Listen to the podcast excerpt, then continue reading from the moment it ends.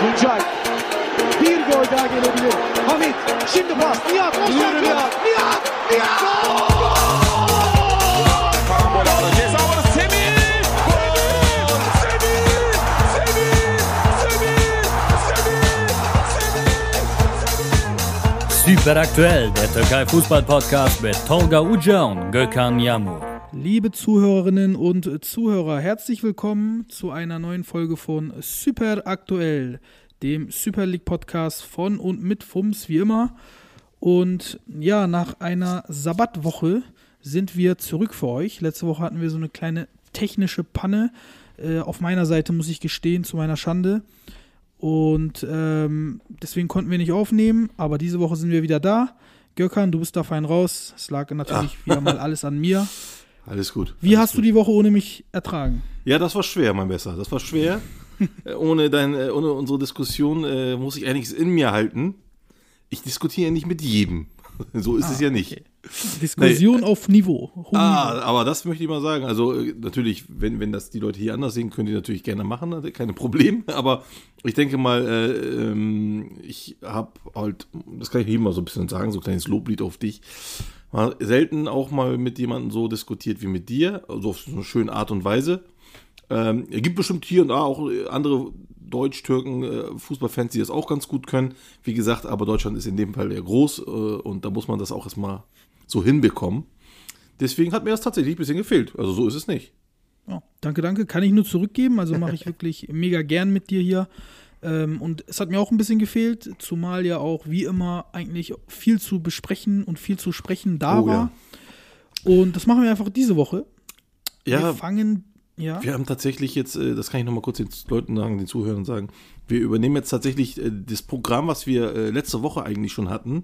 Aber dadurch, dass das immer noch aktuell ist, passt das alles. Aber ist natürlich eine Menge passiert. Das kann ich schon mal vorweg sagen, ja. Ganz genau. Worüber wir auf jeden Fall mal wieder sprechen wollen, sind unsere Legionäre im Ausland. Da hatten wir ja mal eine Folge zu aufgenommen, relativ zu Beginn der Saison. Und da hatten wir so ein bisschen geguckt, wer spielt wo und äh, passt das, passt das nicht, wie sind sie in die Saison reingekommen. Und jetzt wollen wir einfach mal gucken, wie hat sich das entwickelt, wer äh, macht sich gut, wer macht sich nicht so gut, äh, wer ist gegebenenfalls eine Überraschung, wer ist keine Überraschung.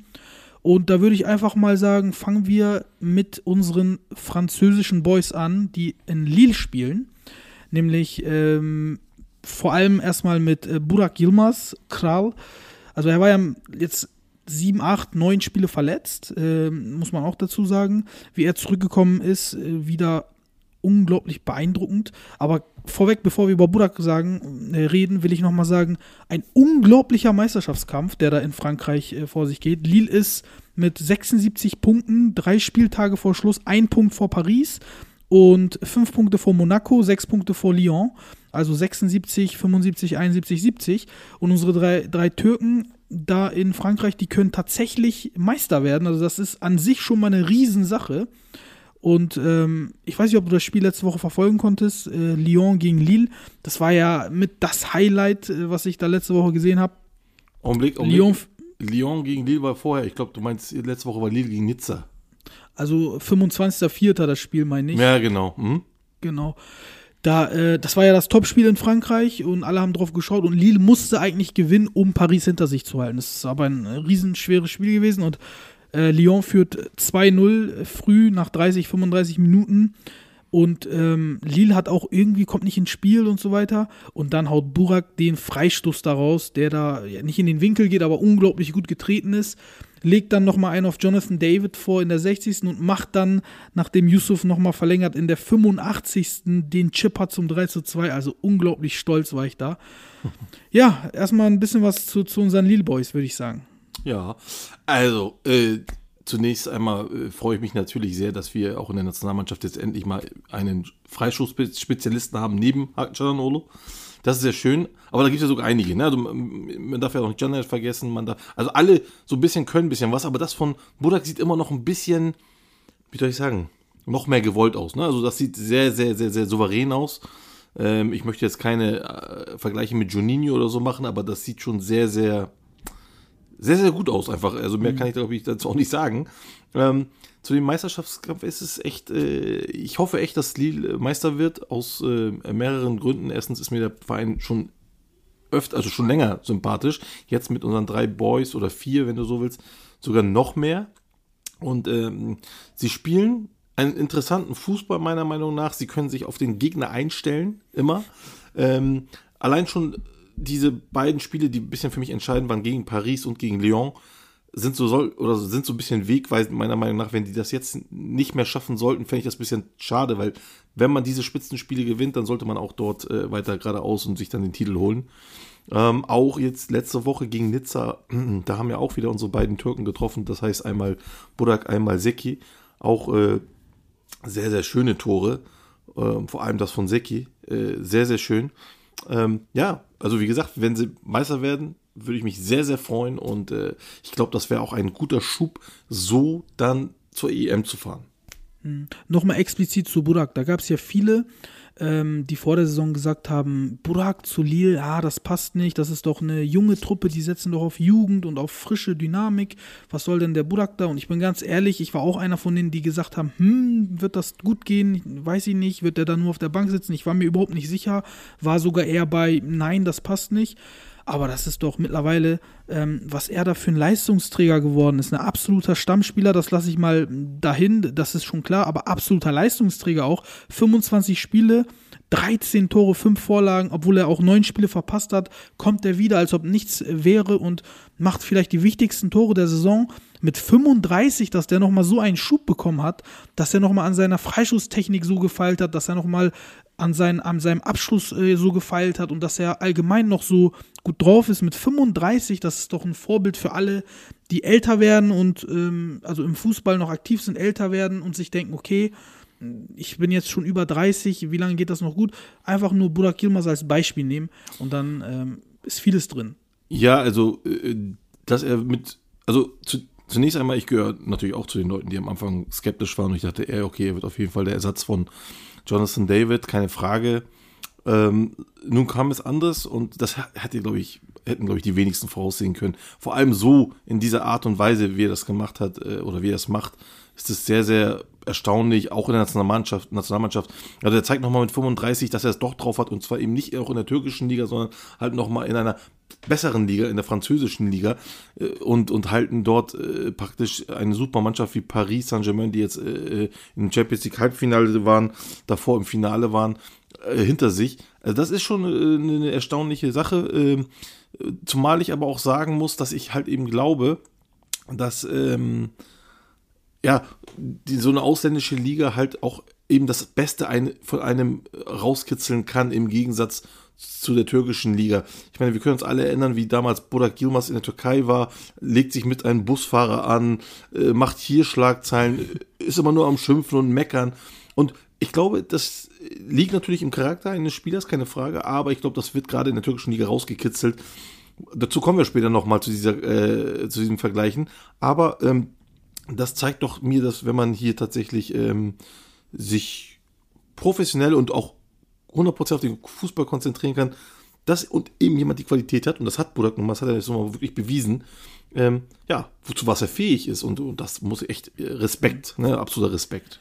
Ja, sehr, sehr guter Punkt. Da kommen wir wirklich später noch zu. Äh, wir wollen da nichts vorwegnehmen. Kommen wir mal erstmal zu Yusuf Yazici. Yusuf, äh, das ist so ein bisschen unser Problemkind, will ich nicht sagen, weil er ähm, auf der einen Seite hat er nur neunmal Startelf gespielt in der Liga von 35 Spielen. Es wirklich sieht auf dem Papier wenig aus. Ist aber kein, kein unwichtiger Spieler für Lille, ganz im Gegenteil. Wir würden sagen, Hamle Oyuncusu auf Türkisch, also eine Waffe von der Bank nochmal. Ähm, aber dann wiederum, ja, ohne Stammplatz.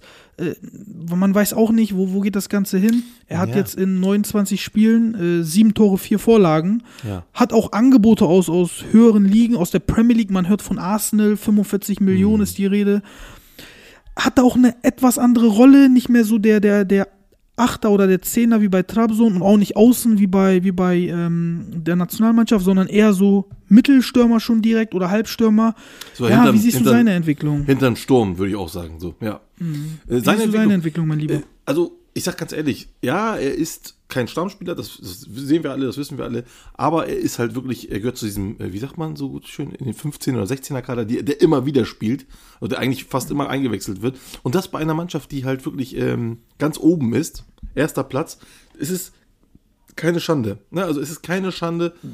Ja? Guter Punkt. Gibt es überhaupt diese typischen Stammformationen noch, muss man da fragen, im modernen Fußball? Oh, ja, Hast du also, ja. Äh, genau, das wollte ich gerade sagen. Also es gibt diese 14, 15, die mal rotieren. Genau, diese 14, 15, da gehört Yusuf Sersic auch in dem Fall tatsächlich noch nicht dazu. Er ist vielleicht 16. oder 17. So ungefähr könnt ihr das vorstellen, weil du hast recht. 15 Spieler sind, oder sagen wir mal 16 sogar, sind so diese Stammspieler, ne, die immer eigentlich ein bisschen rotieren. Also diese typische Elf gibt es halt so nicht mehr. Und ähm, er ist so 17., 18., also er ist gerade noch der, der zwar immer wieder reinkommt, aber halt nicht von Anfang an spielt. Äh, zumindest nicht immer. Und, ähm, aber wenn er von Anfang an gespielt hat, dann hat er seine Klasse auch zeigen, gezeigt, auch gerade in, in der Europa League, aber auch in der Liga und jetzt auch gegen, gegen äh, Nizza jetzt hier in dem äh, letzten Spiel. Da hat er das Ding für Budak vorbereitet mit einem wunderschönen äh, Kopfballverlängerung. Also er ist ein unglaublich wichtiger Spieler bei Lille. Ja, es, Ja, vor allem das Spiel gegen Milan, ne, da hat er gezeigt, was er Genau. Ja, Also das, das, das ähm, spiegelt das wieder. Er hat wirklich, er hat sieben Tore in der Liga, er hat aber auch sieben Tore in der Europa League und dazu noch insgesamt äh, fünf Assists in beiden äh, Wettbewerben. Das ist schon ganz gut. Ähm, wie gesagt, es ist halt so, dass, dass halt auch gerade bei Lille jetzt ähm, in der Formation halt so Leute wie Ikone oder, ähm, keine Ahnung, Bamba und so, das, das, das passt gerade in diesem System nicht ganz. Ähm, er lässt ja auch oft äh, mal, vielleicht, keine Ahnung, mit, mit zwei Stürmern jetzt. In letzter Zeit lässt äh, Gaultier ja auch mit zwei Stürmern spielen und da passt ähm, Yasuji nicht rein in dieses Konzept. Also erst wenn einer von denen Deswegen geht, spielt er ja auch ganz vorne, ne? Weil, weil Genau, genau, das meine. Platz Ge- für seine das Position ich, gibt. Genau, das wollte ich sagen. Wenn er nämlich dann spielt, dann geht entweder äh, äh, er hinter die Spitzen, und dann haben wir eine Dreierkombi vorne, die ja dann sehr offensiv ist, oder aber er nimmt dann einen von denen raus und dann kommt er rein, um das dann zu kompensieren. Das heißt, im Moment, wenn er mit zwei Stürmern spielt, hat äh, Jasic dort keinen Platz einfach. Ganz einfach. Mhm. Und, und wie du schon sagst, er lässt ihn auch nicht mehr rechts oder links außen spielen, sondern eben halt wirklich ziemlich hinter den Spitzen. Bevor wir zu Seki Celik kommen, äh, nochmal Breaking News hier, ganz aktuell. Die Präsidentschaftswahlen bei Gala, die jetzt anstanden am Ende des Monats, die sind abgesagt aufgrund von Corona. Ähm, es wird jetzt erstmal nicht stattfinden. Wie das genau weitergeht, weiß ich nicht, aber ich kann euch schon mal die Nachricht geben. Am Ende des Monats wird das nicht ähm, ordnungsgemäß stattfinden. Wahrscheinlich wird das bis sogar zu, äh, bis zum September vertagt. Das nur so nebenbei, dass ihr es gehört habt. Dann kommen wir mal zu Seki Celik. Ähm, ja, Seki, das ist für mich ähm, eine überragende Entwicklung. Also der ist ja vor zweieinhalb Jahren, ist ja von Istanbulspor ähm, nach Frankreich gewechselt zu Lille und da hat man gedacht, okay, wer ist dieser Junge überhaupt? Warum wechselt der nach Lille? Warum, warum, wer ist Lille? Warum will Lille, Lille ihn? Wie, genau, wie kommt Lil auf ihn? Ja, Wie genau. kommt Lille auf ihn? Genau, so wollte ich das ausdrücken. Mein Lieber, zweieinhalb Millionen Markwert damals, gesteigert auf 20 Millionen innerhalb von zwei, zweieinhalb äh, Jahren und auch verdient, verdientermaßen. Und diese Saison hat er nochmal einen draufgelegt. Ich glaube, das ist noch lange nicht das Ende der Fahnenstange. Und äh, absoluter Stammspieler, absoluter Leistungsträger, ähnlich wie Burak. Ähm, drei Tore, drei Assists für einen Außenverteidiger auch gar nicht mal so schlecht, finde ich. Und ja, äh, ich glaube, man kann sagen, er hat mit eines der größten Sprünge gemacht unter den Legionären in dieser Saison. Ja, also Seki Celik. Also, auf jeden Fall mal ein äh, Garant in, bei Lille in der Mannschaft, rechts hinten. Ähm, ich hatte zwischendurch, also letztes Jahr, äh, als er, also ein erstes Jahr bei Lille fand ich sehr, sehr gut, also fast schon überragend. Danach das Jahr ähm, war auch okay, aber war so ein bisschen verloren und das war auch diese Saison. Also am Anfang dieser Saison auch so ein bisschen, wo ich dachte so, hm, der geht so leicht, leicht unter, aber dann kam er wieder, ne? Und dann kam er wieder und jetzt ist er wieder wirklich äh, auch da. Ähm, ich sag mal, oft mache ich in der, mit der Nationalmannschaft, äh, sehe ich ihn äh, äh, hinter Mert Mülde zum Beispiel. Das ist für mich äh, per se jetzt immer noch so. Ähm, dazu komme ich aber gleich nochmal. Aber ähm, das heißt nicht, dass er ein schlechter ist. Das würde ich nie sagen und das habe ich auch nicht gesagt. Ähm, er macht eine unglaublich gute Arbeit bei, ähm, bei Lille. Man merkt aber auch tatsächlich, dass er sich dort richtig wohlfühlt. Und wenn er das, wenn er sich wohlfühlt, dann traut er sich nämlich auch sehr viel nach vorne Und ähm, weil sonst ist seine Aufgabe natürlich hinten abzudecken und das macht er auch. Und das merkt man auch gegen große Mannschaften, zum Beispiel wenn die jetzt gegen Lyon oder gegen Paris spielen, dass er oft hinten natürlich auch bleibt und abdeckt und seine Aufgabe erledigt.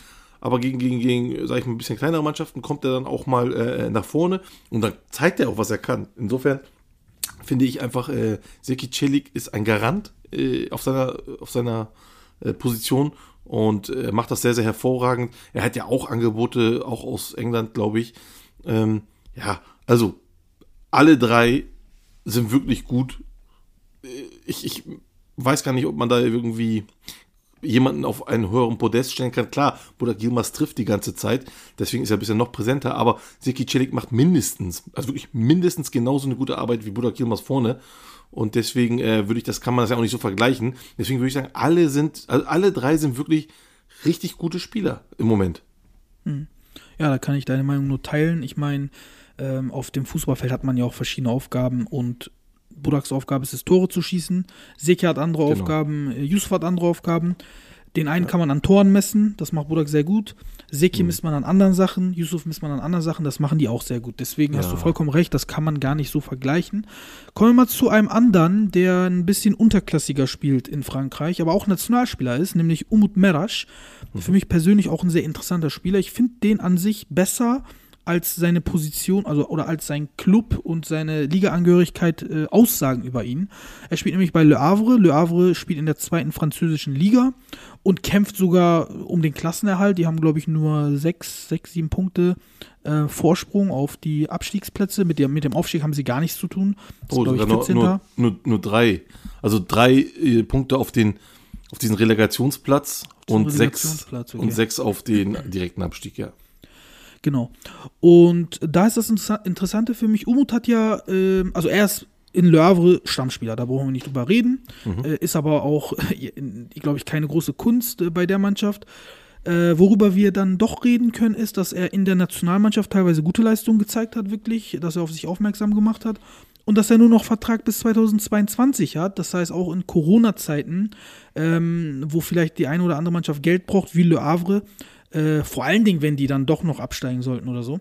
Das, der kann schon mal interessant werden jetzt ähm, für einen Wechsel. Ich glaube auch, dass er höher spielen will und muss, äh, mittlerweile auch.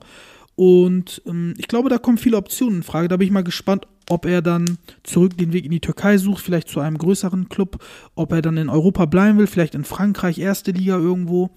Da bin ich wirklich gespannt. Ich würde ihm das zutrauen, in Frankreich zum Beispiel erste Liga zu spielen, aber auch vielleicht in Spanien äh, bei einer äh, Mittelklasse-Mannschaft erste Liga zu spielen, wie Getafe oder so oder äh, Valladolid zum Beispiel. Bin mal gespannt, wie sich das entwickelt. Ja, ähm, da bin ich deiner Meinung. Ähm, das, was du gerade gesagt hast, wo er spielen könnte und so. Ähm, und zu deiner Eingangssatz, den du gesagt hast bei Um und Mellasch, ist nämlich das, man denkt natürlich, oh ja, hier, zweite französische Liga, hm, ja, okay, er spielt gegen Abstieg, dies und das. Aber ich möchte eins mal sagen, und zwar hat in dieser Liga nämlich auch ein gewisser ähm, Ertuğrul Ersoy gespielt vom Bursaspor, von dem ich viel gehalten habe tatsächlich. Ich habe gesagt, oh ja, das ist ein guter Spieler und so. Äh, also ich mag seine Spielart auch und so und der ist ja dann auch halt in die zweite französische Liga gegangen, konnte sich dort aber nicht so halten. Ist ja jetzt ausgeliehen an, an, an Gaziantep. Äh, mal gucken, wie das bei ihm weitergeht. Aber Umut Melasch hat es tatsächlich geschafft, durchgehend sich bei Lavre äh, durchzusetzen. Ähm, und das ist schon mal ein, ein, ein mega Plus. Also das, das darf man nicht unterscheiden, äh, unterschätzen. Ähm, ich glaube auch, dass die, die, der Grund, warum er in, in Frankreich spielt, ist der Grund, was ihm auch gerade in der Nationalmannschaft diese, ähm, dieses Selbstbewusstsein gibt. Ja? Auch dort mit den ganzen, äh, unseren ganzen nationalen Spielern, die in teilweise höher oder größtenteils höheren Ligen spielen und auch vor allem gegen Mannschaften wie Holland oder Norwegen spielt, dass er dann dort auch mithalten kann. Das ist das, glaube ich, diese, dieses, dieses Selbstvertrauen, das man sich aus diesen äh, ausländischen Ligen holt auch wenn das eine zweite Liga ist, gehört er trotzdem zu den Top 5 äh, Ländern. Ähm, und deswegen kann ich mir auch nur oder würde ich mir auch wünschen, wenn sein Vertrag dann 2022 äh, zu Ende ist, äh, beziehungsweise jetzt wahrscheinlich schon im Sommer eventuell, damit die noch Geld bekommen, ähm, dass er dann eventuell tatsächlich nach Frankreich in die erste Liga wechselt oder halt auch in Spanien in die erste Liga, in so einem Mittelstandsclub, genau, um sich dort nochmal ein bisschen weiterzuentwickeln. Ähm, allerdings muss man auch noch sagen, die Euro kommt ja auch noch und dann, äh, das wird ja auch noch ein bisschen äh, einiges zeigen, äh, wo es hingehen könnte. Ja, bin ich bei dir. Äh, bin mal gespannt, wie sich das entwickelt. Zu Ertuğrul kann man äh, noch sagen, ich glaube, da ist sogar was anderes vorgefallen bei Ertuğrul Ersoy, weil er hat ja immer, wenn er im Kader war, hat er ja auch Stamm gespielt eigentlich bei Le. Der hat da, ich glaube, 14, 15, 16 Mal äh, 90 Minuten gespielt. Und auf einmal, die letzten drei, vier Spiele, das weiß ich noch ganz genau, wurde er einfach rasiert. Er hat gar nicht mehr gespielt oder hat gar, hat gar nicht dem Kader zugehört und wurde dann auch verliehen abrupt. Und zwischendurch hatte er auch so seine drei, vier Spiele, wo er gar nicht gespielt hat. Also da ist immer mal wieder was passiert, glaube ich. Ich glaube, der hatte da andere, nicht leistungsbedingte Probleme, sondern andere, ich glaube, politische oder andere, ähm, ja, einfach andere Probleme, Beziehungsprobleme ja. da mit irgendjemandem, also, ähm, dass er da das, gewechselt ist. Ja, aber da war ja, ich meine, Dings ist ja auch dort, wie heißt er? Umut Medasch ist ja auch dort. Wenn es da politische Probleme gegeben hätte, dann hätte es ihn ja wohl genauso weggerissen dort als. Nee, mit äh, politischen Pro Problemen meine ich äh, Beziehung zu irgendeiner Person, das meine ich überhaupt. Ich meine jetzt nicht irgendwie. Äh, Politikebene, hm. Nationalität oder, so. oder, Religion oder sowas meine ich gar nicht. Ich meine so. da, also, dass er da in, in der Kommunikation mit jemandem Probleme hatte, äh, Trainer, so. äh, hm, Präsident hm, oder wer auch immer. Ich glaube, da ist was vorgefallen, äh, denke ich einfach mal. Ich habe ich hab Gut, nie rausgefunden, was, nicht, ne? aber, aber ja. sieht auf Papier erstmal so aus. Ne? Ja, gut. Also, das wissen wir natürlich so nicht, aber Fakt ist nun mal, dass, äh, also was das, was wir jetzt wissen, ist, dass er sich nicht halten konnte und eben Dings doch ähm, wie gesagt, ich hielt ja auch Ertuğrul Ersoy oder ich halte ihn ja auch äh, für eigentlich für einen ganz guten, aber auch bei Antep ist er jetzt nicht der Held, sage ich jetzt mal so. Der spielt also gar nicht da, ne? Ja, Obwohl die Dreierkette spielen oder lange ne? gespielt haben. Sehr, sehr überraschend. Insofern ist das schon so eine, spricht das schon eine gewisse Sprache. Deswegen ähm, bin, ist, glaube ich da halt, dass das so im Moment bei ihm da nicht so läuft und und deswegen umso mehr den Hut ab, weil das jemand wie Umut Merdasch da sich halt durchgesetzt hat. Das finde ich halt sehr, sehr gut. Hm, definitiv. Dann kommen wir mal ähm, zu unseren Spielern, die in England spielen. Und ich möchte mit einem anfangen, der liegt mir sehr auf dem Herzen, nämlich äh, unser Turkish Wonderkid, Cengiz Ünder. Mhm. Gökhan, was ist aus unserem türkischen Messi geworden? Ich meine, wir ja, wissen alle, was ja, er in Rom ja, gemacht hat, was er mit Barcelona gemacht hat, mhm. was er mit, mit ähm, den Mannschaften in der italienischen Liga gemacht hat, mit, äh, so in, so sein, in so jungen Jahren noch. Und auf einmal, da war eine kleine Verletzung, oder was heißt kleine, auch etwas größere, äh, kam er nie richtig zurück, wurde jetzt verliehen nach Leicester und er hat in den letzten 13 Spielen nur 39 Minuten bekommen. Das musst du dir mal reinziehen. 13 mhm. Spiele, nur 39 Minuten. Der ist da überhaupt nicht mehr berücksichtigt. Ist immer noch erst 23, aber irgendwie gefühlt äh, ist das schon Karriereende. Von dem kommt gar nichts mehr. Ich mache mir Sorgen, mein Lieber. Hm. Ähm, ja, also das, das, was in Rom da passiert ist, das weiß ich jetzt so ehrlich gesagt nicht, äh, warum er da auf einmal jetzt nicht mehr eingesetzt wurde. War absoluter, ja, Stammspieler und mit, mit, mit Hinblick darauf sogar ein Leistungsträger zu sein und dann durch diese Verletzung danach und auf einmal äh, spielt er nicht mehr und wird dann äh, direkt auch verliehen, wie du es gesagt hast. Auch recht spät in der Saison noch. Ähm, das zeigt uns doch, dass da tatsächlich irgendwas äh, eventuell auch passiert ist, was wir jetzt nicht wissen, weil warum sollte jemand äh, so spät noch jemanden verleihen. Oder aber das kann natürlich mir sagen, dass Fonseca gesagt hat, hm, der passt mir jetzt mal jetzt hier gerade nicht so ins System, sage ich jetzt mal. Und die dann gesagt haben, okay, aber den wollen wir trotzdem äh, immer noch frisch halten. Und deswegen verleihen wir ihn. Auch das ging aber in die Hose, ähm, weil er halt bei Leicester nicht äh, so viel spielt. Oder sehr, sehr wenig sogar. Und das wundert mich, weil ich habe ein paar Spiele gesehen und äh, muss sagen, das war gut also, es war, also ja, er hat versucht natürlich äh, äh, äh, ein bisschen mehr durch die Mitte auch zu gehen bei Leicester, nicht so oft wie bei Rom über Außen. Aber das lag auch daran, dass hinten die, die äh, Verteidiger auch oft ihn hinterrannten. So, deswegen hat er natürlich den Weg auch durch die Mitte versucht und immer wieder versucht, diesen, diesen Schuss, diesen einschneidenden Schuss, wie der auch oft in der Nationalmannschaft auch das macht und so. Und das war auch mhm. gar nicht mal so schlecht. Also, an der Leistung. Ja? Das Problem liegt da, glaube ich, einfach auch an Brandon Rogers, der in den letzten ähm, genannten 13, 14 Spielen ähm, sein System gefunden hat, äh, nämlich 3-4-1-2 spielt er ganz offen. Dann spielt er da mit einem Zehner, zwei Spitzen und die, die vier Mittelfeldspieler, ähm, vor allem die Außen, wo dann Jengis dann ein Kandidat ist, müssen sehr, sehr viel Defensivarbeit leisten und müssen defensiv gut sein bei ihm. Und dieses System läuft bei Brandon Rogers im Moment und bei Leicester, die sind ja dritter Platz ne, in der mhm. Premier League. Und ich glaube deswegen ähm, Never Change a Winning Team, ein bisschen so die Philosophie. Aber ist schade, weil wir wissen alle, was Jenkins drauf hat, immer noch. Und ähm, ich bin mal gespannt, ob wenn er jetzt zurück nach Rom geht, ob er dort bleibt. Er hat da Vertrag bis 23, glaube ich, 2023. Ich meine, die haben jetzt auch einen neuen Trainer, ähm, the, the Special One, also kein geringerer als Jose Mourinho. Und ähm, mal gucken, was der erstmal von ihm hält. Aber ich sehe das bei Mourinho ähnlich. Der ist, ist ja auch sehr defensiv getrimmt. Und ähm, tja, mal abwarten. Also, Genau, dieses, dieses 3, äh, 3-4-1-2-System, was du da gesagt hast, das spielt er jetzt eben seit, seit, sechs, circa sechs, sieben Wochen. Davor Ja, hat er ne? aber auch nicht gespielt. Also davor war schönes 4-2-3-1-System, was er kennt, was wir alle kennen. Dieses äh, recht normal, äh, sage ich jetzt mal, äh, dieser Klassiker. Ähm, auch da hat er wenig gespielt. Deswegen, meine Frage hier ist wirklich, an der, für mich liegt es nicht an, dem, an, an, an seiner Leistung an sich er müsste halt immer wieder reinkommen, also immer wieder eingewechselt. Aber oft wird er auch noch nicht mal eingewechselt. Jetzt mit, dem, mit diesem anderen System kann ich verstehen, weil da hast du recht, da passt er nicht so direkt rein als Spieler. Aber auch dort kann man doch je nach Spielverlauf ihn dann trotzdem einwechseln. Ich habe jetzt natürlich nicht, ich habe jetzt natürlich nicht gesehen, waren die jetzt oft hinten oder nicht, weil wenn sie hinten wären, dann hätte ich ihn halt reingeholt. Das weiß ich jetzt nicht. Aber Fakt ist einfach, dass, dass da, ähm, ja, Brandon Rogers, weiß ich nicht, ob, ob er die Art des Spiels nicht so gut findet, keine Ahnung. Denn was ich gesehen habe, war nicht schlecht. Äh, Also das berechtigt nicht dieses, dass er halt eben nicht spielt. Und ja, für uns ist das halt wichtig im Sinne von der Nationalmannschaft, dass er eigentlich spielen sollen müsste. Ähm, wenn er jetzt, äh, und er wird in die Nationalmannschaft kommen, äh, da brauchen wir uns, glaube ich, gar nicht nichts vormachen. Ähm, wir brauchen ihn auch. ja, definitiv, also von mir aus, Spielertypen haben wir gar nicht. Also der, der richtig klassischer Flügelstürmer.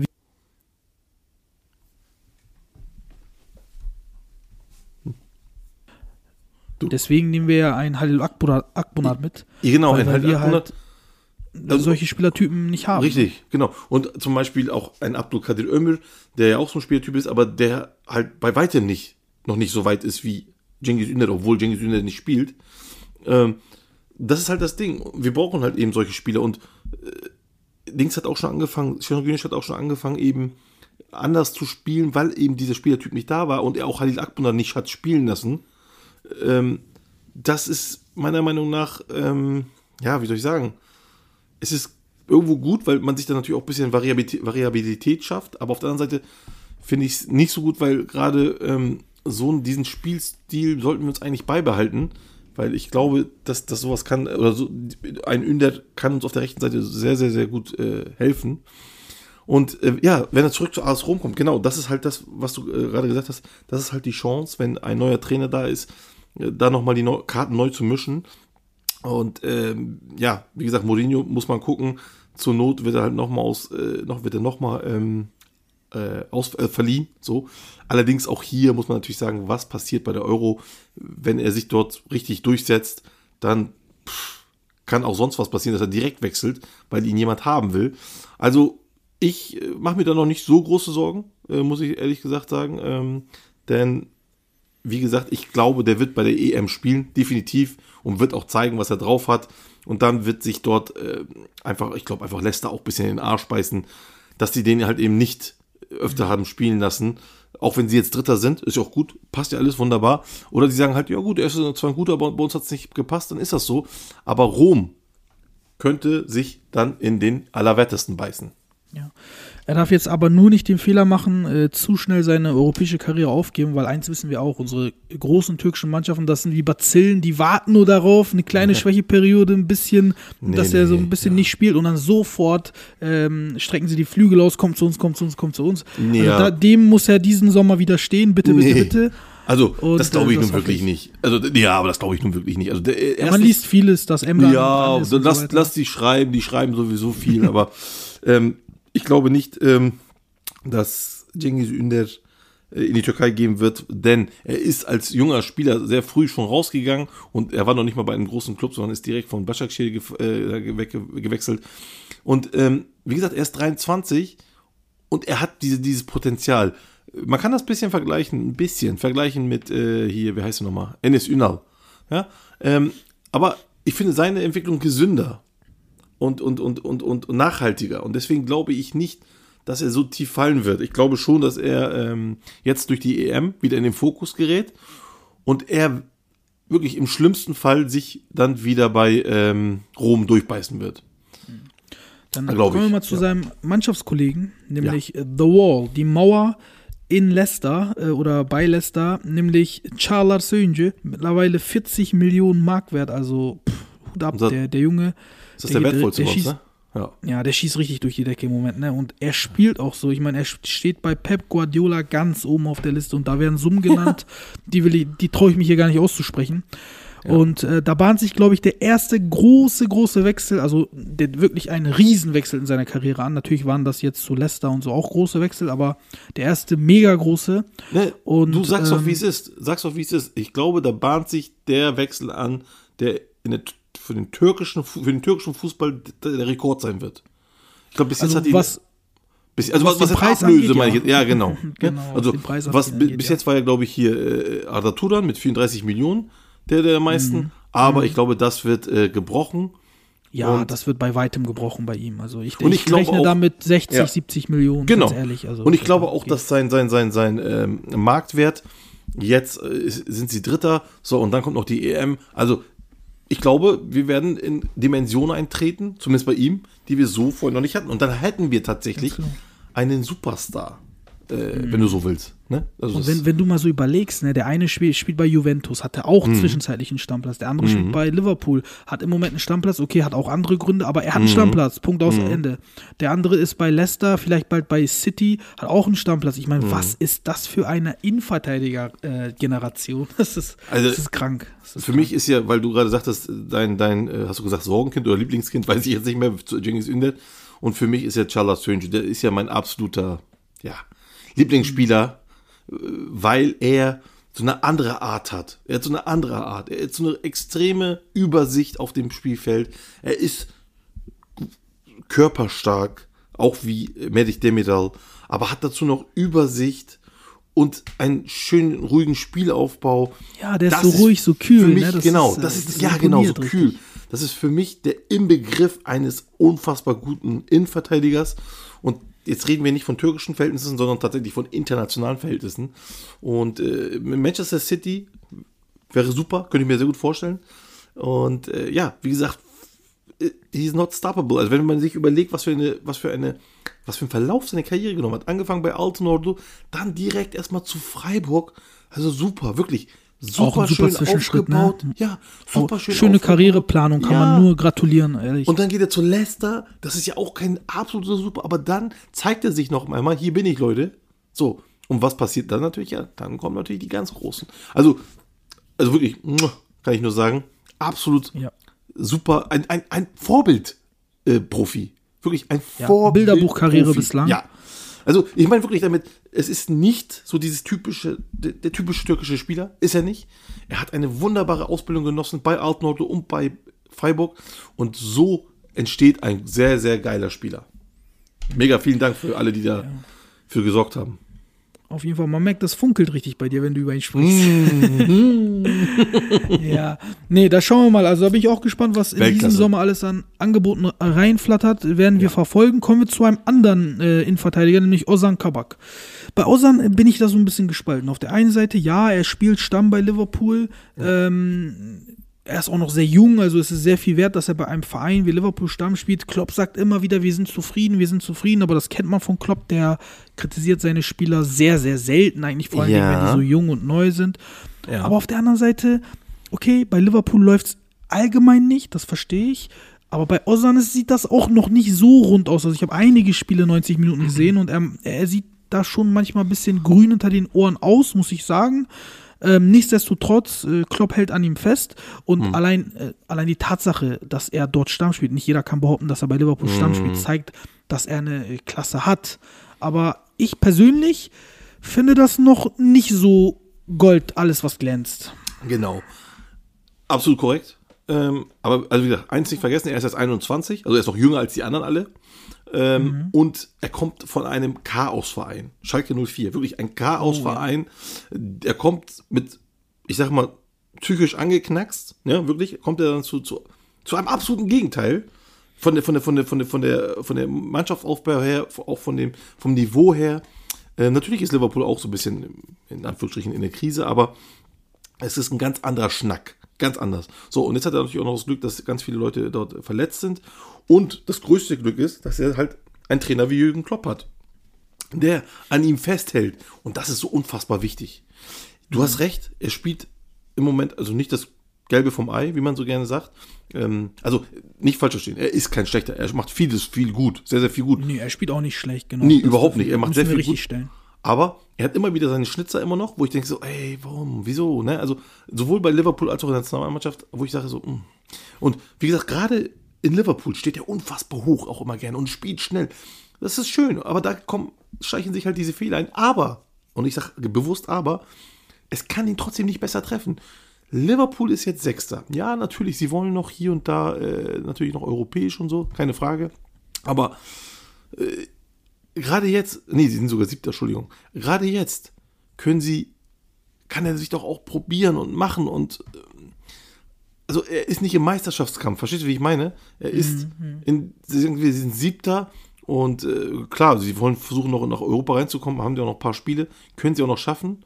So, aber ähm, er kann jetzt machen und tun und lernen. Also er wird viel lernen. Und beim Lernen aber aber le lernen ist ein gutes Stich, Stichwort. Äh, ja, ja, da mal zwischen- er, er lernt. Das Ja. Problem ist, er kann im Nichts Moment anderes. nicht lernen, weil alle verletzt sind. Van Dijk ist verletzt, Joe Gomez ist verletzt. Nee, nee, nee, Er aber spielt, ja. er, er spielt an der Seite von Ja. Nicht-Innenverteidigern. Jordan Henderson, Nathaniel Phillips oder auch Mhm. äh, Milner manchmal. Das ist natürlich ein ganz anderer Schnack, als wenn er mit äh, Van Dijk spielt, von dem er dann jedes Spiel, jede Situation, jede Minute was lernt. Und das, Das- ist so ein das bisschen auch erinnert sein mich- Pech. Das erinnert mich an die Worte von Charles Sönju, der gesagt hat, der mit, ähm, ja, mit Fofana und mit Evans. Mhm. Evans, Und er, hm. und, und er schwärmt davon. Ne? Er sagt, niemand hat, also nicht jeder hat so viel Glück, mit so guten Innenverteidigern zu spielen. Ne? Also er, er schwärmt tatsächlich davon. Und da hast du natürlich recht, dass ein Osan Kabak äh, das er eben nicht hat. Aber was ich meine mit Lernen ist, von Jürgen Klopp lernen. Ja? Allgemein, dieses Fuß, nicht, nicht spezifisch Innenverteidigung, sondern allgemein vom Fußball wieder noch lernen. Und da ist Jürgen Klopp natürlich ein wunderbarer Trainer, ein, ein Fußballlehrer und der ihn dann auch nicht fallen lässt, der ihn dann wirklich diesen Rücken stärkt. Und das hat wirklich nicht jeder. Dieses Glück hat nicht jeder. Deswegen, ich bin absolut bei dir, wenn du sagst, ne, also ich würde ihn jetzt, wenn ich jetzt von unseren Innenverteidigern gehe, würde ich sagen, äh, meiner Meinung nach Sönje, äh, Demedal und dann kommt sogar noch für mich eher Kahn Eihan und dann ist Osan Kabak. Aber ich glaube, und weil er halt noch jung ist, der wird noch kommen. Also der wird noch richtig. Ja, definitiv. Also der, der lernt im Moment von den Besten. Äh, auch von Schalke hat er viel gelernt. Auch wenn negative, dann, dann macht man das halt eben nicht. Aber das ist auch ein Lernprozess. Und ähm, jetzt von, von, von Liverpool, das ist eine riesen Chance für ihn. Und ich hoffe, er nimmt sie wahr. Ja. Dann kommen wir mal zu einem anderen Spieler, der eigentlich, ähm, ich sag mal, unglücklich in die Saison gestartet ist bei seinem Stammverein, äh, nämlich Oka Yokusho, der hat bei Celta Vigo die zweite Geige gespielt ähm, in der Hinrunde, wurde dann verliehen zu West Bromwich.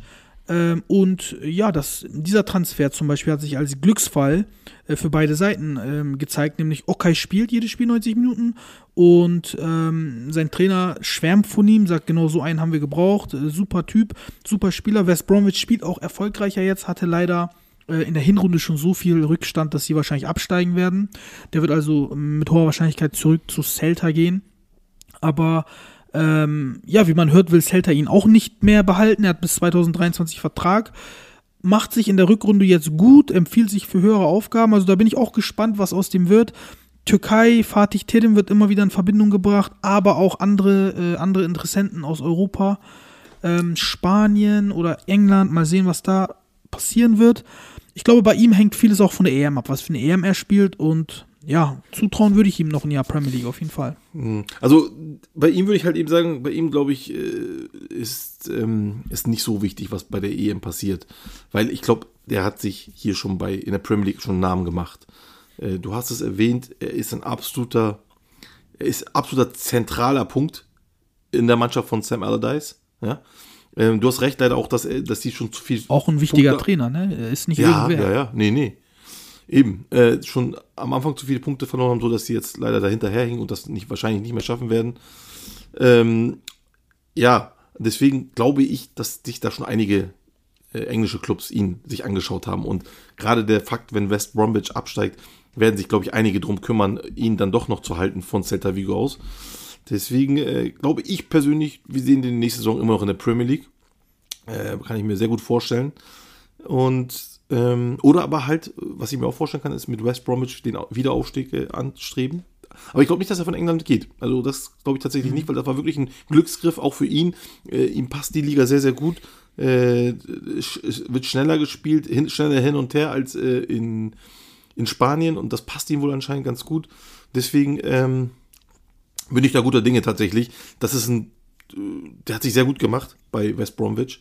Das sieht richtig gut aus, was er macht. Äh, Sehr, sehr, sehr, sehr solide, wie er spielt. Äh, Ich glaube, top. die Championship würde ihnen sogar noch besser passen, weil es noch körperlicher zugeht, also die zweite englische Liga. Mhm, Ist halt die Frage, ob er sich dann mit der zweiten Liga zufrieden gibt. Aber ich glaube, als Spieler wäre er dann noch wertvoller in der Liga. Und äh, ja, wie du sagst, warum nicht den Weg darüber gehen, dass man wieder aufsteigt? Wir drücken auf jeden Fall die Daumen, dass es für ihn gut läuft. Mhm. Was passiert dann aber mit Hakan Çalhanoğlu, mein Lieber? Sag mir das mal. Der Das Maestro, sein Vertrag läuft aus. Ja, darf ich noch ein Wort zu, zu Dings verlieren, ganz kurz? Ähm, ich glaube nämlich, wenn, wenn, wenn, wenn äh, West Bromwich äh, Okayokushu klar macht, dass der Wiederaufstieg das absolute Ziel ist und die Mannschaft zu 80% so bleibt, dann kann ich mir vorstellen, dass er mit dieser Perspektive dann doch bleibt in der zweiten Liga auch. Ansonsten wird es schwer, da hast du recht. So, unser Maestro, Cialanolo. ja, der wird. Ist ja, das die heißeste Personalie im Moment, ne? Für ja, den das, Sommer. ja, das ist schwer, das tatsächlich, das kann ich dir gar nicht sagen, tatsächlich. Also, ich würde es gerne, ich würde gerne in eine Richtung gehen, aber ich kann es nicht. Der könnte bei Milan bleiben, äh, weil die jetzt auch noch äh, Dings haben wollen. Sag mal schnell den Namen. Äh, diesen anderen Türken da noch. Jetzt habe ich vergessen seinen Namen. Milan, wo, welchen? Wo spielt er? Ähm, ja, weiß ich jetzt auch gerade nicht. In der Türkei oder im Ausland? Nee, im Ausland, im Ausland spielt er, aber jetzt, äh, naja, habe ich jetzt vergessen, erstmal, ist ja auch egal. Ähm, der, es könnte sein, dass er dann auch trotz, ach ja, Orkun Kökçü, jetzt habe ich, sorry. Orkun Kökçü. Ich habe den die Genau. ganze Zeit im Kopf, aber ich äh, Mm. wollte den nicht erwähnen. Ich dachte, Alles gut, meinst doch, du doch. nicht. Also Orkun Kökçü, ähm, und dann könnten die natürlich zusammen dort auch noch spielen, das wäre wunderbar. Auch Ibrahimovic bleibt ja jetzt noch ein Jahr länger. Also, es könnte sein, dass er bleibt, es könnte sein, dass er geht. Also, es ist für mich 50-50, es liegt auch ein bisschen, glaube ich, an seinem Gehalt, was er verdienen könnte, dies, das, Ananas. Äh, den, ich glaube, daran wird es nämlich scheitern. Ich glaube, genau daran wird es Mm. scheitern, weil andere Ja. Vereine Unmengen mehr geben. Ich habe jetzt mal Mm. was gelesen von Gazzetta Mm. della Sport, dass, ähm, also Hakan will ja äh, 5 Millionen netto, glaube ich, Mhm. und Milan ist bei, bei ähm, 304 und äh, Juve soll 7 Millionen geboten haben, weil er halt ablösefrei Ja. ist. Was davon stimmt, was nicht, weiß ich nicht, aber stand halt in den internationalen Medien. Und ich glaube. Geld wird es am Ende auch machen, weil Hakan ist jetzt auch in einem Alter, wo er jetzt, glaube ich, den letzten großen Vertrag mitnehmen muss, weil dann ist er über 30 und dann kriegt Und er nicht ja. mehr so viel Geld. Und ich, und ohne das jetzt despektierlich zu meinen, aber wir wissen, Hakan guckt auch gerne aufs Geld, ist einfach so. Und deswegen kann ich es mir auch vorstellen. Also Juventus Turin, äh, es ist ja auch so, Juventus ist ja jetzt äh, gerade punktgleich mit Milan und Atalanta. Alle wollen in die Champions League, dahinter wartet schon Napoli und Lazio. Das könnte natürlich auch nochmal, ähm, sagen wir jetzt, wenn Milan wirklich noch mehr Boden verliert, dann wäre das ja nochmal so, noch ein Grund mehr nach zu Juventus zu gehen und dort äh, dann äh, in der Champions League zu spielen. Ja, also äh, das ist äh, wirklich eine heiße Personal, zumal äh, äh, spielt er jetzt auch wieder sehr, sehr gut gerade. Ähm, oh, also ja, es ist wirklich Wir lassen uns mal überraschen. geiler Spieler auf jeden Fall im Moment auch gut drauf und, und ist halt wirklich, ich bin echt gespannt auch, was da passiert. Da kann ich überhaupt nicht so sagen tatsächlich, in welche Richtung das gehen könnte. Was wir eigentlich ausschließen können, ist dieses Gelaber um Gala, dass er großer Gala-Fan ist. Das ist er, ja. Er, er, er Ja. ist auch wirklich mit dem Verein verbunden, will irgendwann das spielen, aber äh, Leute, diesen Sommer wird das nicht passieren. Der ist Also, wenn- 27, der Kerl. wenn, wenn Gala jetzt sagen würde, komm, wir geben dir 10 Millionen Jahresgehalt, dann würde ich dem ganzen Gerücht vielleicht 10 Prozent geben. So. Genau. Also so sehr. Ne? Also deswegen, Leute, macht euch da nicht Dings hier, der, der wird nicht zu, in die Türkei kommen, äh, das, nie im Leben. Äh, warum auch tatsächlich? Sag mir einen Grund, warum. Er wird jetzt äh, schön die Europameisterschaft spielen. Also er wird sich schön Zeit lassen. Er wird einen Teufel tun, sich jetzt schon zu entscheiden. Er wird sich schön, ich glaube, er wird schön die, die Europameisterschaft spielen und dann wird er nochmal richtig pokern, nochmal ein bisschen hoch. Und dann geht auch das Geld wahrscheinlich nochmal ein bisschen hoch und dann kann ich mir vorstellen, dann passiert irgendwas. Und ich glaube, dass er irgendwann wie Nuri mit 32, 33 dann doch bei einem Top-Club in der Türkei landen könnte. Dann auch bei Gala, weil er das auch offen sagt. Aber vorher, Leute, macht euch da nicht irgendwie falsche Hoffnung. Ich kriege Mhm. Nee, nee. viele, viele SMS und auf Insta viele Nachrichten, oh, die da sagen, ja, kann das was werden? Glaubst du dran und so? Nein, ich glaube nicht dran. um Also zumindest nicht jetzt in den nächsten sechs Jahren. Also nein. Ja, genau. Gut, ähm, kommen wir nochmal zu einem anderen Spieler, über den wir schon gesprochen haben, äh, über den du auch positiv gesprochen hast, den ich auch ähm, erfreulicherweise, also wo ich seine Entwicklung erfreulicherweise sehr gut finde, nämlich Mert Müldür. Auch- Macht auch im Moment gerade diese Saison eine Mega-Entwicklung durch. Letzte Saison hatte er bei Sassuolo ja keinen richtigen Stammplatz. Dann hat er dieses Jahr angefangen mit einem Genau. Stammplatz. Äh, hat den dann an, an äh, Philipp Toljan verloren für ein paar Spiele, hat den jetzt wieder zurückgeholt und Wahnsinn, ist oder? jetzt auch, ja, Wahnsinn, auch stark, ne? Sowas muss man auch erstmal Also, hinkriegen. ich wollte, äh, wenn ich ganz kurz ins, ins, ins Wort falle, ähm, Ja. weil wir hatten ja darüber gesprochen und du hast ja auch gesagt, wie unfassbar stark du auch Jeremy Toljan findest und der ist ja auch unfassbar stark und so. Aber ein Matt Müller hat sich nicht kleinkriegen lassen, hat es trotzdem geschafft, sich den Platz da wieder zu holen. Zumindest sind sie sehr, sehr im Wettkampf. Äh, jetzt im Moment hat Müller sogar die Nase vorn. Ich sag dir, also wie gesagt, Seki Celik, richtig gut, keine Frage, aber Matt Müller ist für mich nochmal so ein Typ, der sprüht vor Fußballbegeisterung. Der kann so gute Sachen. Also es ist ein wirklich guter. Da müsst ihr mal ein bisschen mehr drauf achten. Matt Müller ist ein richtig guter Spieler. Hat auch eine, kann man auch gleich sagen, kommt ja auch aus Europa, sag ich mal so Österreich, ne? Äh, Rapid Wien, äh, Schule genossen. Und, und, und der zeigt sich wirklich richtig, der, der hat keine Angst. Der spielt, Ja. der macht. Also, Der hat auch seinen Marktwert gut gesteigert, also von 3 auf 9,5 in seiner Sassuolo-Zeit, jetzt anderthalb Jahre. Und ähm, der hat, man hat auch in der Nationalmannschaft gesehen, in den paar Spielen, der hat richtig was drauf. Wie der dieses eine Solo, wo der einen Elfmeter rausgeholt hat, wo Seki nicht gespielt hat in dem Spiel. Gegen wen war das, weiß ich jetzt nicht. Ich glaube gegen Norwegen? Ähm, Weiß ich noch, ja, Oder war das? kann Lettland, weiß ich jetzt gar nicht mehr. ich glaube, das war Lettland, bin mir aber nicht sicher. Ja, das kann auf sein. ist, ist ja auch egal. Ob, Hm, ja. Ist ja auch egal, auf jeden Fall. Ähm, Allein an diesem einen Sprint mit Ball, äh, was für eine Koordination hat er hat, was für eine Kontrolle er über sich hat, Ja, sieht man ja, was für ein Potenzial in dem Jungen steckt. Und er ist Ja, erst definitiv. 22, ne? Also der hat ein bisschen wenige Scorerpunkte, der hat nur eine Vorlage, ähm, kein Tor. Das finde ich ein bisschen Mhm. wenig, auch für einen Außenverteidiger. Hat aber auch nicht äh, jetzt so viel zu sagen. Vielleicht ist genau das seine Aufgabe, man weiß es nicht. Ähm, Das ist das, was mir auffällt auf jeden Fall. Aber im Spiel macht er sich sehr positiv und dem traue ich auch irgendwann mal einen größeren Wechsel, vor allen Dingen in Italien zu. Die Dreierkette, Fünferkette, das kann er jetzt. Das hat er. Das, und Sassuolo ist auch ein Club mit Atalanta. Ähm, da werden die Jungs von Serie Amore uns recht geben. Da lernt man die Dreierkette und die Fünferkette richtig gut. Also Oh ja, die haben spielen- wirklich. Genau, die, die äh, leben das? richtig vor. Taktiktechnisch sind die da wirklich äh, ganz, ganz oben mit. Genau, Ähm, und das zieht sich auch durch den ganzen Verein, diese Dreier-Fünfer-Kette. Ja, das wird ja, von der ja, Jugend bis nach oben gespielt. Also, das ist eine perfekte Schule. Und wenn man die drauf hat, dann muss man auch in Italien erstmal bleiben, finde ich, und sich für höhere Aufgaben dort empfehlen. Hm. Und ich persönlich denke sowieso, dass der moderne Fußball immer mehr zur Dreier-Fünfer-Kette hingehen wird. Das sieht man ja auch in allen Ligen. Auch in unserer Hm. Liga spielen immer mehr Trainer ähm, mit Dreier-Fünfer-Kette. Und ja, ich denke, der Junge wird ähm, seinen Platz finden in diesem neuen Fußballsystem auf der rechten Außenverteidiger- oder Offensivverteidigerposition. Bin auf jeden Fall gespannt, aber halte ähnlich wie du sehr, sehr viel von ihm. ja, ja, ja, definitiv. Ja. Ein anderer, ähm, bei, äh, von dem vor allen Dingen auch du sehr viel hältst. Ich, ähm, vielleicht nicht ganz so viel wie du, aber ich finde ihn auf jeden Fall auch nicht schlecht. Khan Ayhan, ähm, der macht im Moment leider eine ähnliche Entwicklung durch wie Cengiz äh, Ündert. Anfang der Saison äh, noch Stamm gespielt bei Sassuolo und jetzt kaum noch Minuten. Äh, ich weiß nicht warum. Der bereut seinen Wechsel auch öffentlich schon. Also da, da sagt er auch, okay, ich hätte mal andere Angebote annehmen müssen. Läuft nicht, brauchen wir auch kein Hehl draus machen. Und der wird auf jeden Fall, glaube ich, wechseln. Interessant ist aber, interessant ist, dass sein Vertrag bis 2024 läuft. Und das wird ihm und auch den Vereinen, die ihn haben wollen, richtig Kopfschmerzen bereiten. Denn Sassuolo ist ein richtig knallharter Verhandlungspartner.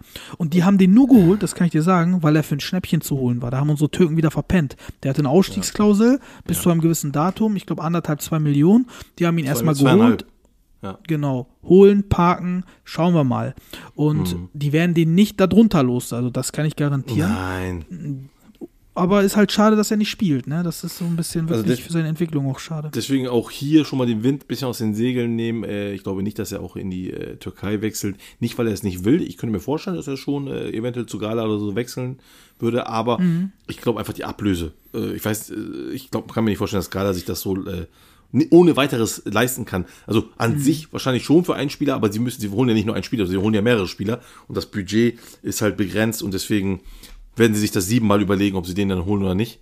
Ähm, so, das ist das eine. Und das andere, ja, genau, Kahn Ayhan ist für mich ein grundsolider Spieler. Äh, er ist jetzt kein, äh, er ist jetzt kein hier, wie heißt er, Matt Müldür für mich, ne? Also von dem, von dem Hype her. Aber er ist für mich ein grundsolider Spieler. Dass er auch äh, torgefällig ist, das hat er auch in der Nationalmannschaft schon gezeigt. Aber auch äh, bei Fortuna Düsseldorf. Und äh, natürlich ist das auch ein anderer, anderer Dings jetzt hier, anderes Level. Äh, Fortuna Düsseldorf, zweite Bundesliga und äh, Serie A. Aber auch hier, er spielt ja immer mal wieder. Ne? Also ist, so ist es ja nicht, dass er die ganze Zeit auf der äh, Bank versauert, sondern hat immer mal wieder seine Einsätze. Ist unzufrieden, das stimmt. Ähm, wie gesagt, äh, ich kann, also solange er äh, jetzt auch die Chance noch hat, soll er sie noch nutzen zum Wechseln, innerhalb Europa, meine ich jetzt damit, bevor er jetzt hier bei Sassolo weiter, versauert, dann sollte er es lieber machen, aber für mich äh, immer noch, ähm, bin froh, dass er auch noch in der Nationalmannschaft ist, weil hinter den beiden, äh, Demirel und Sönjü, ist er für mich immer noch grundsolide und äh, es steht Kabak im Nichts nach. Jetzt, stand jetzt. Ja.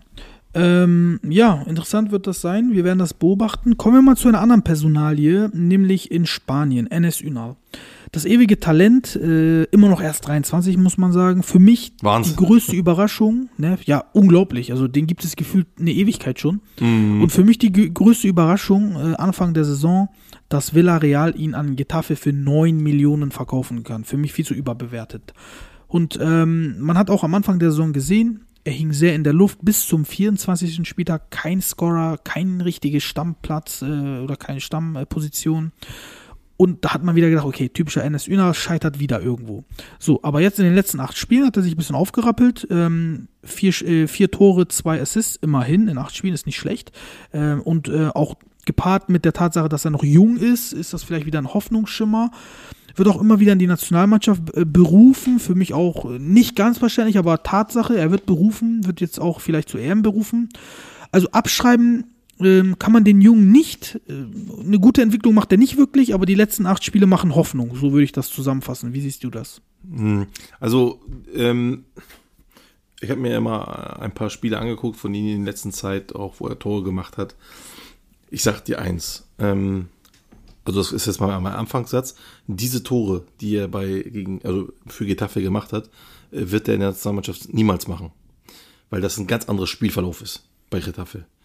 So spielt die Nationalmannschaft nicht. 0,0. Und deswegen kommt er halt auch nicht klar. Also, er ist an sich, guck mal, mich soll nicht wieder falsch verstehen, Leute. Er ist an sich kein schlechter. Er ist kein schlechter Spieler. Allein die Tatsache, dass Retafe von ihm so viel hält und immer noch hält, tatsächlich. Also, die, die, die bauen auf ihn, die halten an ihm fest, die finden ihn noch gut und er spielt auch bei Retafe ähm, nicht schlecht, weil der Fußball dort anders ist. Aber ich habe immer wieder gesagt, er ist für mich kein Nationalspieler, weil er in die Nationalmannschaft einfach nicht passt. Also fußballerisch 0,0. Und auch, ähm, und das ist, glaube ich, für mich das äh, Eheste, die Robustheit. Ihm fehlt unfassbar viel Robustheit. Der Typ, der, der, der kann sich nicht mit dem Körper richtig durchsetzen. In Spanien ist ja dieses Robuste, ist ja nicht so. Ja? Da wird der viel mehr spielen gelassen. So, aber das hast du in anderen, also gerade in der Türkei nicht so oder auch in England nicht, aber auch in internationalen ist, man redet ja von internationalen Härte und da kommt er nicht so gut drauf klar. Plus das, was Ja. die Nationalmannschaft spielt. Deswegen sage ich, er sollte nicht berufen werden, weil das überhaupt nicht sein Spiel ist. Er sollte sich erstmal hier komplett durch, wenn er irgendwann eine gewisse, wie sagt das auf Türkisch, Hava yakaladıysa, also wenn man so eine gewisse Luft hat, ne, so, wo man dann äh, drin ist, so, dann kann er nochmal kommen. Aber jetzt zur Zeit, ich würde ihn persönlich für die Euro nicht äh, rufen, sage ich ganz offen und ehrlich. Und da gibt es andere Kandidaten, die ich eher rufen würde. Aber wie gesagt, ja, er macht jetzt so ein Tore und so, aber wie gesagt, so würden die Tore nie in der Nationalmannschaft fallen. Ja. Wir müssen jetzt ganz kurz äh, ein paar Spieler skippen, äh, nämlich äh, Orkun Kökçü, der macht sich ganz solide bei Feyenoord mittlerweile mhm. ähm, äh, eine feste Größe und Kenan mhm. Karaman ähnlich bei Düsseldorf, 25 Spiele, 7 Tore, 5 Vorlagen, auch spielt oft und äh, ist da in der zweiten Liga äh, gesetzt und kommt für die Super League-Mannschaften in Frage. Aber über einen Spieler will ich noch ein bisschen äh, was äh, sprechen, nämlich Serdar mhm. Dursun. Mhm. Äh, der hat jetzt im, in der zweiten Saison hintereinander gezeigt, dass er ein richtiger Killer vorm Tor ist. Also mit Killer meine ich auch wirklich Killer. Der hat 21 Tore, 6 Assists wieder. Ähm, und letztes Jahr waren es, glaube ich, 16 Tore, 6 Assists, irgendwie so. Mhm. Also der bestätigt das nochmal, bahnt sich da nochmal gegen Ende seiner äh, 20er Jahre, ich glaube das 29, äh, ein großer mhm. Wechsel sogar vielleicht an. Bundesliga vielleicht, vielleicht türkische Liga. Was denkst du? Ich, ich weiß nicht, ob ich das irgendwo gelesen habe oder was. Ich glaube, er ist in Verbindung mit Schalke 04 irgendwie. Das hieß ja natürlich, dass oh, er trotzdem in der zweiten oh, Liga bleibt. ähm, oh, aber davon mal, davon mal ab. Davon mal ab. Ähm, ja, er spielt nur in der zweiten Bundesliga. Da trifft er. Aber warum, auch wenn er 29 ist, warum soll er nicht in die Nationalmannschaft berufen werden? Äh, es, es, werden Leute aus der zweiten Liga wie Kenan Karaman gerufen oder aber auch damals noch Kan Ayhan und so. Also warum kein Serdar Dursun? Das verstehe ich so nicht ganz. Ich sag dir warum. Ich bin nicht dafür, aber ich, ich habe eine Begründung ja. dafür. Das macht nämlich Yugi Löw auch ganz oft. Ja. Es werden nicht nur Spieler geholt, die leistungstechnisch die besten sind, sondern die auch aufgrund ihres Alters noch eine Perspektive für die nächsten Jahre haben. Und das finde ich auch falsch. Das, darauf darf man nicht gucken. Für mich persönlich ähm, äh, muss ein Spieler, auch wenn er zum ersten Mal Nationalspieler wird mit 33, in die Nationalmannschaft berufen werden, wenn er mit 33 eine sehr gute Form hat. Da bin ich voll bei dir. Das werden wir aber leider nicht sehen in der Türkei und auch in also, anderen Nationalmannschaften sehen. Ich würde ja da d'accord gehen, wenn ich sag jetzt mal ähm, rechts hinten, Rechtsverteidiger, da haben wir Seki Celik und Mert Müldür und dann ist jetzt haben wir noch so einen kein, richtig guten 30-Jährigen irgendwo spielen. Ja, den würde ich nicht rufen. Warum? Weil wir haben zwei. Auch mit Perspektive. Dann würde ich den nicht richtig. rufen. Aber wir haben im Sturm einfach ein Problem. Also wir haben keinen Sturm. Ja. Also da würde ich dann eben nicht auf das Alter achten, weil wir haben immer nur Burak, äh, ist verletzt, äh, Enes Ünal, wie gesagt, ist, würde ich persönlich nicht rufen. Wen haben wir noch? Äh, Kenan Karaman? Kenan ja, Karaman der, aber auch eher auf, auf die Flügel spielt, genau. Ja. Also wir haben eigentlich nur Burak Yilmaz. Deswegen, und da gibst du mir bis ziemlich recht, das weiß ich, ähm, da würde ich eben nicht auf Alter achten. Da würde ich sagen, okay, den nehmen wir jetzt einfach mit und beziehungsweise nicht mit, sondern den hätten wir jetzt schon einladen müssen zu den letzten. Ob er jetzt noch mhm. zu den äh, anderen Vorbereitungsspielen, und das wäre ja praktisch, nee, die Vorbereitungsspiele wären die letzte Instanz, um dann nochmal in die Europameisterschaft zu kommen, einlädt oder nicht, weiß ich nicht. Aber ich, ich würde es gut finden.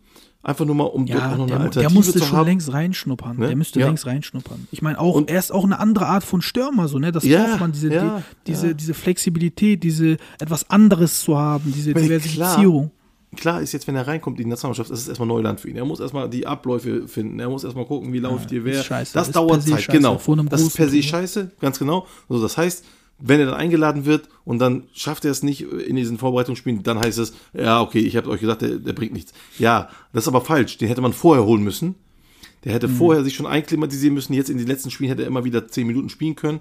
So, und dann wäre er in diesen Vorbereitungsspielen auch schon eingeübter und hätte bessere, würde besser passen. So, jetzt ist es fraglich, auch wenn er ihn einlädt, ob er den trotzdem mitnimmt. Aber Fakt ist auch, dass wir einfach keine Stürmer haben, außer Budak Yilmaz. Äh, ich hoffe, ich hoffe mal Holz, ich hoffe, der verletzt sich nicht, weil Budak Yilmaz ist unfassbar wichtig. Aber wenn er dann verletzt wär, wäre, dann hätten wir niemand dahinter. Und das fände ich halt echt schade. Ja, nee, da bin ich voll bei dir. Ich hoffe auch, dass er nominiert wird, weil ich ihn auch wirklich, weil ich auch wirklich dran glaube, dass wir so einen Charakter äh, bei der EM äh, haben müssen in der Hinterhand, mhm. Äh, zumindest auf der Bank. Also da drücke ich ihm die Daumen. Ähm, ja, dann hätten wir die Spieler einmal durch, aber eine Sache wollte ich noch ansprechen, weil mhm. ich da auch Anfragen auf Insta bekommen habe, mhm. nämlich äh, lieber Gökhan, woran kann das liegen, dass Spieler die ins Ausland wechseln, also türkische Spieler, die ins mhm. Ausland wechseln, sich im Ausland so viel besser entwickeln als im Inland teilweise. Ja, ja, liegt das an den Trainern? Liegt das an der allgemeinen mhm. Atmosphäre, an den Schiris? Liegt mhm. das daran, dass, ähm, dass das Umfeld ruhiger ist, dass man besser zur Entfaltung seiner mhm. Fähigkeiten kommt? Oder liegt das daran, dass die, die Vereine äh, vielleicht deutlich ähm, besser strukturiert sind in einem funktionierenden System? Funktionierst ja. du als Individuum auch besser?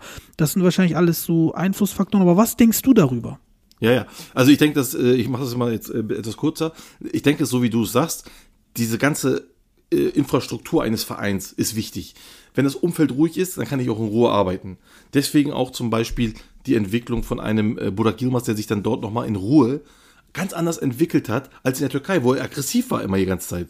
Das war mit Emre Belözoğlu damals genauso. In der Türkei ist er vollkommen aggressiv, im Ausland ist er vollkommen ruhig, weil die sich auf Fußball konzentrieren können. Ja, und weißt du, womit man das verbinden ja. kann? Das Na? hast du auch gesagt. Nämlich dieser unfassbare Druck macht dich auch Ja. im Kopf so fertig, dass du, dass du solche Ausraster bekommst, weil dieser Druck führt dich auch so ein bisschen dazu. Ne? Und Ganz, ganz genau. diese, Und dieser psychische Terror, und den hast du im. Ausland nicht. Und im Ausland ist das eben nicht, genau. Im Ausland musst du halt nur mal die, Entschuldigung, aber Arschbacken zusammenkneifen, um wirklich an den Ball zu kommen, weil du, du musst wie ein Irrer trainieren. In der Türkei ist auch das Training ein bisschen, sage ich jetzt mal, ein bisschen lascher. Äh, Habe ich alles erlebt. Und deswegen, das ganze, ich sag mal, der ganze Fußball-Sachverstand musste sich in der Türkei ändern, weil so können sich Leute schlecht entwickeln. Wir haben unfassbar viele Talente in der Türkei, unfassbar viele, wirklich sehr, sehr viele. Aber davon kommen noch nicht mal 1%. Was 1%? 0,01% setzt sich vielleicht durch. Und das liegt einfach an diesen ganzen Strukturen, die in der Türkei so nicht funktionieren. Ja, äh, ich persönlich finde auch, dass, ähm, wie gesagt, dass jüngere Spieler vor allen Dingen deutlich mehr Chancen und eine gleichberechtigte Chance im Ausland erhalten, weil sie halt nicht so ergebnisorientiert spielen. Äh, da muss ein äh, Lille nicht unbedingt den Pokal holen, aber bei in der Türkei muss ein Gala Fener Beşiktaş unbedingt den Pokal holen, deswegen wird da nicht so viel riskiert. Das ist das eine. Das zweite ist, natürlich gibt es auch einen Unterschied zwischen der Fachkompetenz der Trainer. Ne? Also ausländische Trainer haben auch ähm, einen gewissen äh, Horizont, der breiter ist als unsere türkischen Trainer. Das muss man auch so sagen. Ja, weil die leider nicht rausgehen. Ja. Genau, und für mich aber das Wichtigste, ne, und das wird oft unterschätzt im Fußball, aber das trägt auch so viel zur Entwicklung der Spieler bei, sind die Schiedsrichter. Die lassen in der Türkei nicht spielen. Alles wird abgepfiffen, es gibt keinen Spielfluss, es gibt keine äh, Regelmäßigkeit, es gibt, der Ball rollt nicht, wir haben oft über Netto-Spielzeit geredet und, und, und, und, und. Und das alles trägt auch dazu bei, dass du dich mit anderen Sachen auf dem Feld beschäftigst, wie du es gerade genannt hast, mit Burak, Ja. dass du, dass du motzt, dass du dich mit dem Schi äh, Gegenspieler beschäftigst, mit dem äh, Co-Trainer der gegnerischen Mannschaft, mit dem äh, Linienrichter und so weiter und so fort. Das alles sind Gründe, warum die sich nicht gut entwickeln in der Türkei, weil die mit anderen möchte Sachen beschäftigt sind. Genau. Und ich möchte dazu auch noch sagen, auch die Trainer. Wir sagen natürlich jetzt, die sind nicht so weiterentwickelt wie in, in anderen Ländern, aber auch die Trainer haben es unfassbar schwer. Ich meine, Yilmaz Vural hat jetzt letztens ein Interview gegeben, er hat einiges aus, aus dem Nähkästchen geplaudert und er hat recht. Er sagt, in der Türkei kannst du nicht einfach nur dich auf den Fußball konzentrieren als Trainer und die, die Trainer im Training, äh, die Mannschaft trainieren, sondern es geht um Geld, es geht um Strukturen, es geht um äh, Versprechen, die gemacht wurden, die nicht eingehalten werden. Es geht um Trainingszustände, es geht hier und da und dieses Wehwehchen und dieses, dies. Und es geht auch noch um die, die, die Konstellation ausländische Spieler und türkische Spieler, was sie verdienen, was sie nicht verdienen. Und es wird halt auch nicht immer gezahlt von den Vereinen. Dann kriegt einer zwei Monate kein Geld, dann sagt der eine Ausländer, ich spiele trotzdem, der andere sagt aber nein, ich möchte mein Geld. So, und dann kommt die Diskussion, ja genau, und dann kommt die Diskussion, ja, ist das jetzt gerechtfertigt, was er sagt, weil der andere spielt ja? Oder hat er aber ein Recht, weil er einen Vertrag hat und er darauf pocht? Wo ist das? Also, ich persönlich bin da immer so ein bisschen mehr beim Spieler. Wenn die Vereine diese Spieler nicht bezahlen, dann sollen die ihn auch nicht holen. Wenn ihr, und das habe ich schon mal gesagt, ihr macht, ähm, äh, ihr macht eine, eine, eine ähm, Planung auf Geld, das ihr noch gar nicht habt. Ja, also normalerweise ist ein Budget da und ihr macht eine Planung und das Budget reicht bis zum Ende der Saison. So, das ist eine Budgetplanung. Die türkischen Vereine machen eine Planung auf gewisse Gelder, die noch gar nicht da sind. Und dann passieren nämlich solche Sachen. Und dann passieren nämlich äh, Ungereimtheiten in der Mannschaften und schon kannst du gar nicht mehr in Ruhe arbeiten. Und so kannst du dich als Junge, kannst du dich gar nicht weit- weiterentwickeln. Und das ist das ganze Ding. Um das Ganze abzuschließen, es ist wahrscheinlich nicht der eine Punkt, sondern ein Sammelsurium aus all Oh den ja. Sachen, die wir jetzt hier erwähnt haben. Und ähm, wenn das eine ein bisschen Einfluss hat und das andere ein bisschen Einfluss hat, dann hat man alles zusammen und schon hat man einen riesen Einfluss auf die Entwicklung der Spieler. Und äh, ich persönlich glaube, äh, und ich glaube, Gökhan ist da auch meiner Meinung, dass halt diese Sachen die Hauptgründe dafür sind, warum sich Spieler im Ausland besser entwickeln teilweise. Natürlich gibt es hier und da mal Gegenbeispiele, immer mal wieder wahrscheinlich. Aber grundsätzlich ist das wahrscheinlich die Regel. Das glaube ich schon, dass das ähm, der andere Weg, also der Weg im Ausland, sich besser zu entwickeln, deutlich häufiger vorkommt. Ja, So. Gökhan Jim, hast du noch was da hinzuzufügen? Ansonsten mache ich einen Nein. Punkt. Nee, das ist Alles klar. gesagt.